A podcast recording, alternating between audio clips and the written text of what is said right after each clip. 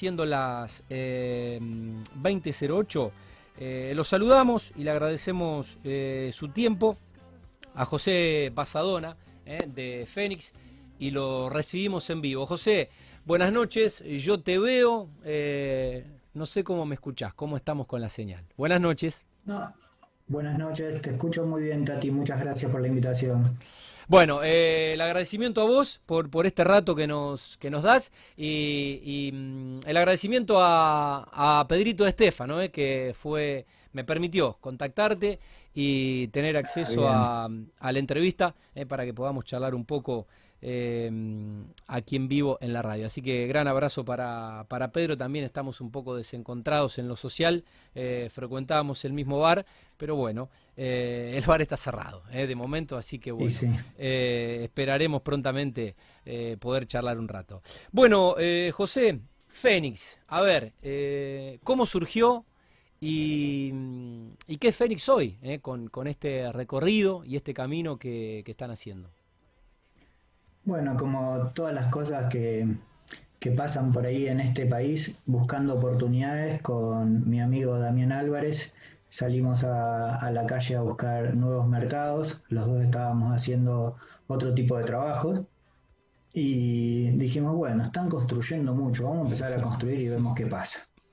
Empezamos con unos duplex frente a Villa Hortensia, nos fue bien, después seguimos por otros duplex en Alberdi, buscando inversores, tres, cuatro duplex, nos fue bien. Y después de dos o tres obras ya nos animamos a hacer un edificio. Todavía no existía Fénix, ¿sí? Y, y, en ese edificio, bueno, como en todo primer proyecto grande, tuvimos muchos problemas. problemas que hicieron que consultemos con una ingeniera civil, que hoy es nuestra socia, Sandra Montaponi, y ahí se forma Fénix y de ahí en más empezó todo para bien, porque esa obra casi nos tumba y después de, una tormenta siempre viene la calma. Así que eso nos enseñó muchísimo. Y ahí arranca Fénix. Formamos Fénix hace 12 años. Hace 12 años. Em, ¿Cómo está compuesta la empresa hoy? Eh? Eh, ya con más de una década en el, en el rubro, José. La empresa está compuesta por Damián Álvarez, que es el contador y administrador, Sandra Montaponi, que es la ingeniera y encargada de la parte técnica, y yo en la parte comercial. Somos los tres dueños de la empresa y por suerte fue creciendo muy de a poco porque damos todos pasos seguros y ya tenemos un plantel de cinco arquitectos, eh, administradores, gente de compra y demás. Muy bien. Em, José, ¿en qué momento de, la historia sienten o creen que está, que está Fénix, eh, con 12 años en el mercado? Eh, con la humildad que se pueda eh, decir esto, creemos que hoy está en, como se dice, en la cresta de la ola. ¿Por qué? Porque hacer cuatro proyectos juntos todo el tiempo, ya hace cinco o seis años que estamos con cuatro proyectos todo el tiempo, uno terminándose, uno por con yesería, otro con estructuras y otro en las bases siempre tenemos cuatro proyectos. ¿Por qué? Porque el sistema de inversión es entrada y salida del primer inversor, entonces siempre tenemos que tener algún lugar para calzar esa inversión. Clarísimo. Ese es el objetivo. Eh, José, em, ¿cómo definirían Fénix? ¿Cómo definirían la, la firma, la compañía? Mira, Fénix se define como una empresa que hoy da confianza da confianza en lo que decimos nosotros los dueños, da confianza en la calidad de los materiales y da confianza en la terminación. Eh, hoy, como están las cosas, y lo sabemos, hay muchas empresas que han parado las obras, no le han pagado a la gente y demás, y Fénix, por eso te decía, da un paso a la vez y nunca paró una obra, nunca dejó de, terminar ninguna obra. Y eso, aunque lo suple a todo lo que pueda pasar. O sea, vos podés terminar mejor o peor un edificio, pero lo terminás y ya hoy en este mercado es importantísimo. Sí, bueno, mencionaste en, un par de oportunidades la palabra confianza, que creo que en definitiva es, el mensaje que, estás dando y que define, y que, bueno, en, este país, digo, eh, ofrecer la confianza de cumplir la palabra es, es, un montón. Eh, si se daría en todos los ámbitos, que en todos los ámbitos y en todos los estamentos estaríamos en otro, en, un país soñado, creo. pero bueno, em, volviendo, volviendo a Fénix, em, José. ¿Cómo evalúan, más allá de los desarrollos propios, ustedes este momento de la obra privada en Rosario? Cuando digo este momento, bueno, podemos hacer una, retrospectiva, si, si querés, eh, unos años para atrás. La obra privada es, es, una cosa complicada porque uno tiene muy poco apoyo ¿sí? de, del ente municipal y demás. Eh, eso lo sabemos todos. Nosotros sabemos que ¿Y sabes cuándo te das cuenta de eso? Cuando viajas. Cuando viajas y vos decís, o sea, vas a España y decís, ¿cómo puedo hacer para hacer un edificio? Ah, no, nosotros te damos la plata, no te preocupes, el mismo banco, el mismo Estado. Entonces, cuando vos le contás que acá la plata la ponemos todos nosotros, los inversores, eh, no lo pueden creer directamente, pero le llama muchísimo la atención. O sea, no existe casi en el mundo, en el primer mundo, que es esto que hacemos nosotros. Por eso siempre digo que un argentino puede triunfar en cualquier parte, porque si, si nos va bien acá, nos puede ir bien en cualquier parte. Entonces, la obra privada, al, depender pura y exclusivamente de los inversores, es algo duro, pero si das los pasos como corresponden, si no te tentas con nada, si, si compras los materiales en el momento que vas a arrancar la obra, si no arrancas una obra sin tener el 95% ubicado de esos departamentos, es muy raro que te vaya mal. ¿entendés? Entiendo. Em, José, ustedes desarrollan el proyecto, hacen la dirección, ejecutan la obra, ¿cómo comercializan los proyectos? Bueno, ya hace, va a ser un año que abrimos nuestra propia inmobiliaria. Por suerte, fuimos cumpliendo las etapas desde hacer un duplex, como te decía, un edificio, otro, otro, y hoy tenemos nuestra propia inmobiliaria, con lo cual hacemos todo directamente, o sea, buscamos el terreno, proyectamos, lo construimos, somos inversores de Fénix, nunca hacemos un edificio los tres dueños sin invertir en nuestra propia constructora, si hacemos un planta baja y 10, mínimo tres plantas son inversión de Fénix y, después los terminamos y los vendemos. Muy bien. Eh, ¿Cómo eligen estratégicamente, José, la ubicación de, los proyectos? Mira, te lo voy a resumir así. El mismo ladrillo y la misma calidad sale a hacerlo en las periferias que hacerlo en Oroño y el río. Entonces, nosotros le damos mucha prioridad a la zona. Bulevares, densidad de gente, cercanía a universidades, cercanía a servicios. Somos muy fuertes en zona norte, somos los primeros que hicimos un monoambiente por Rondó. Rondó y Vila hicimos los primeros monoambientes de Alberdi, nadie se animaba y hoy ya hay muchos que lo están haciendo.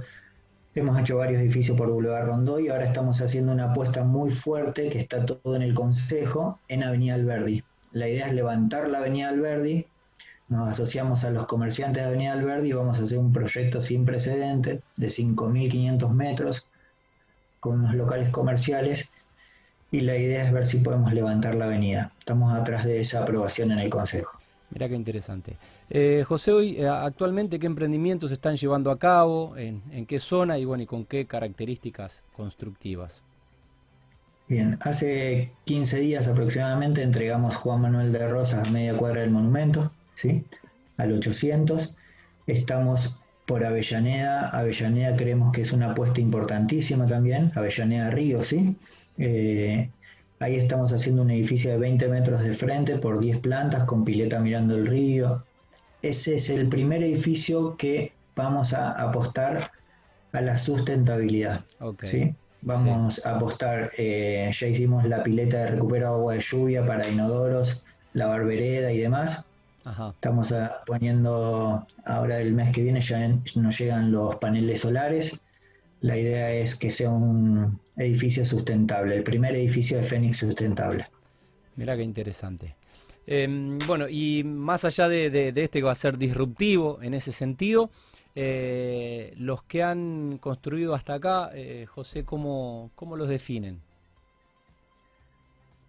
Como algo diferente, aunque parece algo que, que no, no marca diferencia. Vos cuando entras a un edificio de Fénix te das cuenta que está pensado, que el aire acondicionado no te pegue en el pecho, el doble vidrio, la medianera como corresponde, el toldo en el balcón.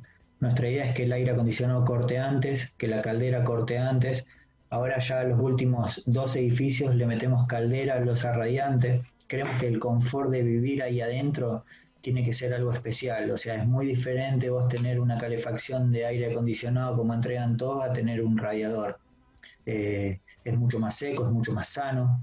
Y esa es la idea de Fénix, ir subiendo día a día. Eh, se entiende. Em, ¿Qué es lo que buscan principalmente a la hora de, proyectar por ahí? ¿Cuáles son un poco los, los desafíos? Los desafíos a la hora de pensar un proyecto nuevo. Bueno, ahora se están eh, están auto subiendo la vara, ¿no? Con, esto de hacer un edificio sustentable. Eh, pero bueno, eh, intuyo que, el, desafío y la superación debe ser permanente, ¿no? Ir, ir, ir subiendo la, vara.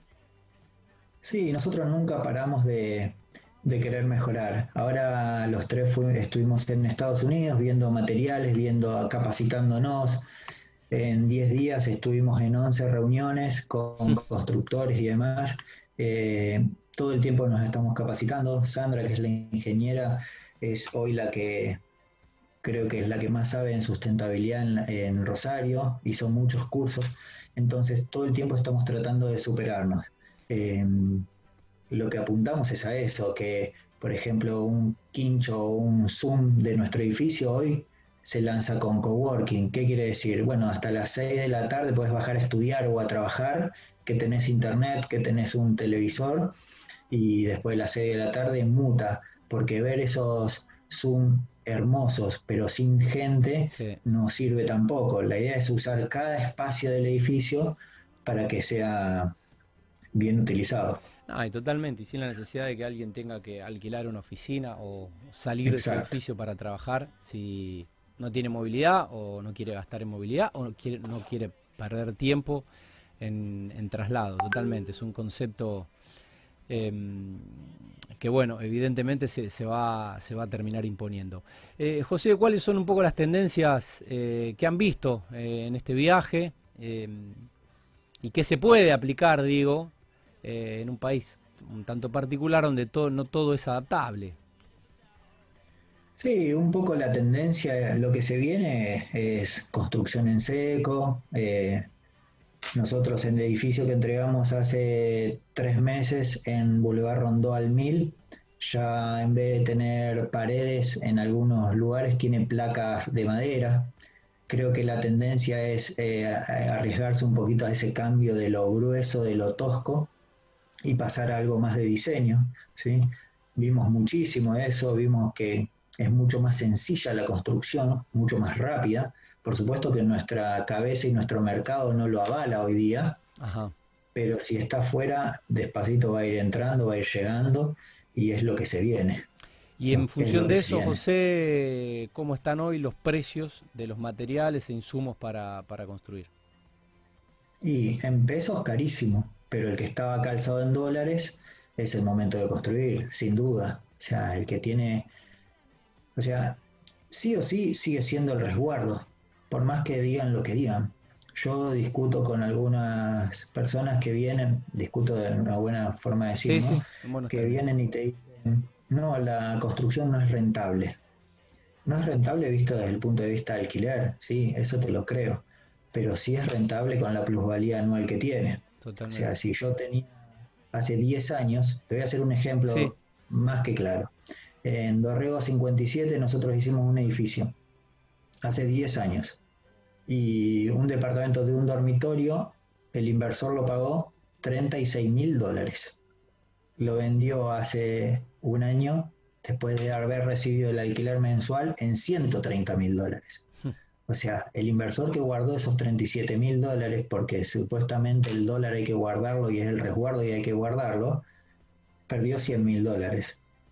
Eh, sí, vos me decís hoy está en un techo, y, pero hace 11 años que nosotros nos están diciendo que está en un techo. ¿Y dónde invertís? ¿En qué invertís? En en la bolsa, en eso. Bueno, sí, perfecto, pero el resguardo seguro, el resguardo que llega a la gente común, la gente común que ahorró o que recibió una plata, es el ladrillo. No, no tiene otra escapatoria. En Argentina es el ladrillo. Ni caja de seguridad, ni cueva, ni esto, ni lo otro. Es el ladrillo. No.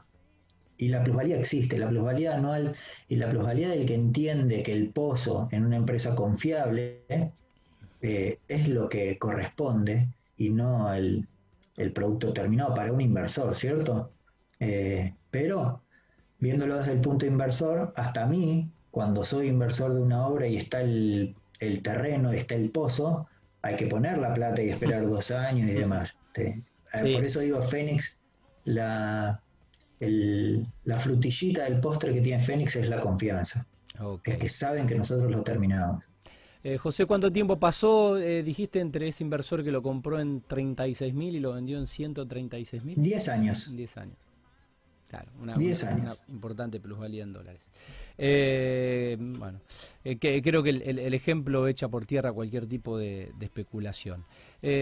José, ¿cómo los afectó a ustedes la, la pandemia, ¿no? el día a día y el trabajo? Nosotros siempre tratamos de seguir trabajando, por supuesto hicimos todo lo que corresponde como protocolo. La semana pasada no nos dejaron trabajar, se entiende, estaba estallado el sistema de salud. Esta semana ya pudimos volver y así, eh, pero nunca aflojamos el protocolo, nunca aflojamos. Si alguno se siente mal o algo, se detecta en la entrada y al instante actuamos sobre esa persona para resguardarlo, para cuidarlo y para que se recupere lo antes posible en nuestras obras no tuvimos caso de COVID, solamente un electricista, pero no fue ahí, no llegó ni a la obra. O sea, la tendencia que si el protocolo lo cuidamos, eh, funciona. Perfecto. Em, ¿Puede ser que eh, la, situación haya contribuido por ahí al incremento del desarrollo arquitectónico? Sí, totalmente. Eh, contribuyó en, en en buscar tu, lugar en el mundo también, en buscar tu techo, en buscar tu resguardo, en gente que pensaba que comprar una casa o un departamento era perder plata, se dio cuenta en la pandemia que si no tenés un techo, una casa tuya, algo que le puedas colgar un cuadro, que lo puedas amar, que lo puedas querer, es como que no tenés el nido. Entonces, la verdad que sirvió para eso, para valorar la, lo que tenés para valorar que no es solamente la plata guardada, sino que lo que más vale es tener un techo, tener un patio, tener un lugar en común, un Zoom o una casa con patio. Totalmente. Y bueno, te iba a preguntar qué cambios eh, conciben ustedes de cara a, esta nueva normalidad, pero me parece que con la respuesta te adelantaste un poco ¿no? a, a la pregunta. Sí, los cambios es que los espacios comunes eh, son utilizados ahora. O sea, antes los espacios comunes se hacían para decir tengo amenities. Y ahora no, ahora tienen que estar pensados, tienen que estar como corresponde con una lista, porque todo el mundo quiere estar ahí en ese lugar común. No tiene que ser para una sola familia, tienen que convivir varias familias en el mismo espacio. Por eso nuestros Zoom ahora son y van a ser con enchufes para compu, para que puedan trabajar tres o cuatro personas ahí arriba sin ningún problema con internet wifi directamente en la expensa. La idea es seguir innovando con el tema de internet y ver si podemos lograr que haya un internet para todo el edificio. O sea que yo un poco en broma desde hace, yo por el hecho de ser periodista y de, viajar, eh, José, eh, bueno, me, tocó lidiar mucho eh, viajando por Sudamérica con, la situación de, los datos y el wifi y todo, y yo un poco exagerando la situación en broma decía que, el, el wifi ya eh, por estos años debiera ser un, derecho humano, ¿no? Eh, y, me pasó y me pasó también en pandemia unas horas que, estuvimos sin el servicio eh, y que mi hija, bueno, también tuvo la misma la misma sensación, tiene siete años y me dijo, papá, no se puede vivir sin wifi. Y tiene razón, y tiene razón. Es así. Hoy es así. Bueno, José, a ver, eh, más allá de, esta estabilidad del dólar de estos últimos meses, consideran que, que sigue siendo un, momento propicio para construir y cómo analizan un poco el mercado inmobiliario, al menos de Rosario, que es la plaza donde ustedes, bueno, están desarrollando. No, mira, el mercado inmobiliario eh, no para de crecer. Hoy se está expandiendo hacia, hacia las periferias con los loteos, con muchísimas cosas que apuestan muchos desarrolladores y los felicitamos. Nosotros creemos que sigue siendo superador estar acá en la ciudad. Fénix sigue pensando en eso. Fénix sigue pensando que hoy un departamento en Rosario va a seguir teniendo plusvalía contra algo hecho en la periferia. Eh, por supuesto que hay muchos que no piensan así y están apuntando a otra cosa, pero nosotros creemos que Rosario no tiene techo.